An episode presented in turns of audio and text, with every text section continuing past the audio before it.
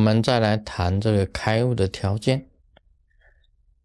这个我最近呢，这个完成一本书，就是《密教奥义书》。《密教奥义书》这一本书是我的第一百二十二本书啊，已经完成了，写好了，现在呢正在印刷之中。啊，这一本书里面我就提到开悟，就提到是我自己去领悟出来的。不是人家教我的，佛陀当初开悟啊，并没有人教他，因为他找了几个师傅，每一个师傅的禅定的功力啊，只有到飞想飞飞想触天最高，再来没有了，没有办法解脱，没有办法超出三界，一直还是在六道轮回当中。那么我自己呢，这个深入这个佛陀的思想里面呢，三法印、四圣谛、八正道、十二因缘里面所讲的真正的道理在哪里？我领悟了以后啊，这个佛陀啊，啊，我自己所知道的啊，我讲这个，人家又讲我在讲神通，开悟了以后。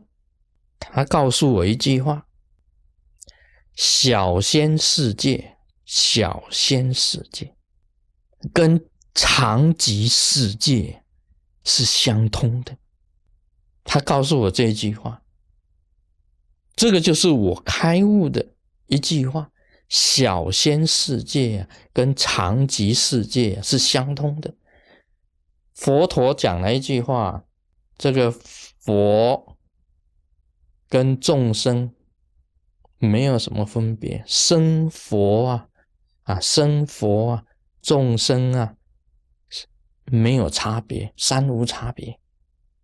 那我自己领悟的，因为我在以前的书里面写过小仙世界，原来小仙世界跟长吉世界并没有差别。啊，这句话很深呐，你一时没有办法去领会，但是你慢慢的学习，你会知道什么是开悟的境界。我在书里面写到了这个密教奥义书里面写的非常的清楚，所以涅盘四德、常乐我净，这里面呢有小仙世界，也有长极世界。原来是综合起来的，原来是综合起来的，所以这个连连法师又要问呢：这个涅盘呢是在第几度空间？是第几个次元？小仙世界啊是在第几个次元？第几度空间？长极世界啊是在第几个次元？第几度空间？你拿笔来。笔来，我画给你看几度空间。我画给你看，哎，他很会画的。他第第几度空间呢？一下子三角形，一下子圆形，一下子椭圆形，到最上面，最上面哪开还是空的？那张纸哪开还是空的？到底要画在哪里？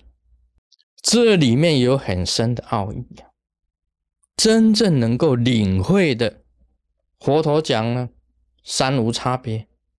我讲的。小仙世界跟长极世界没有差别，也是一样的。当你开悟的时候啊，你讲出来的话都是含有很深很深的这个玄机在里面。一般来讲，你自己这个修行的境界到了，一足就破。这是什么情形呢？就像母鸡在孵小鸡。孵那个蛋啊，不是孵小鸡啊，孵那个蛋。这等到温度够了，它那个鸡的嘴巴这个一啄，就把蛋壳给它啄破了，这就开了。所以，一个真正好的上司啊，必须要观察他自己的弟子开不开。有些啊，像钢板一样的；有些的这个头壳啊，头的这个壳啊，它的厚度啊，是硬的钢板。哎，钢板还不要紧哦，钢板还可以慢慢煮，还可以看。像钻石板，那根本它硬度是很厚的。所以我们讲一句话：你说是牛啊，迁到北京还是牛？它不会变成马，也没没有办法改变它，那就慢慢来吧。因为还是要教你啊，从基本上的啊，这个佛理慢慢教你。那悟性高的，他已经剩下一层很薄的壳了，一点。当真正的上师啊，看你真的能够啊开窍的时候，他给你一点，这一个开示你就破了。什么是开悟？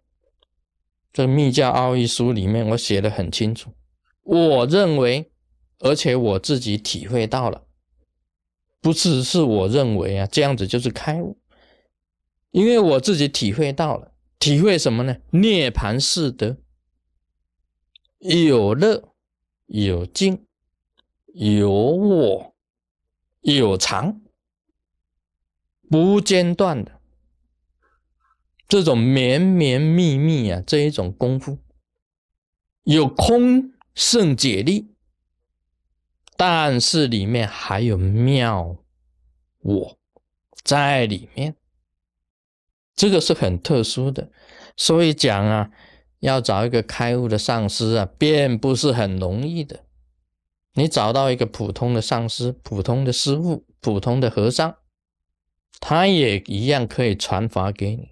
啊，传佛陀的教理给你，但事实上他本人呢，还没有悟到精妙之处，还没有办法悟到精妙之处，他没有办法把自己的心呢打开，他还没有办法安止自己的心，虽然知道了方法，但是他还在逐魔之中啊，所以你必须要看自己的上师。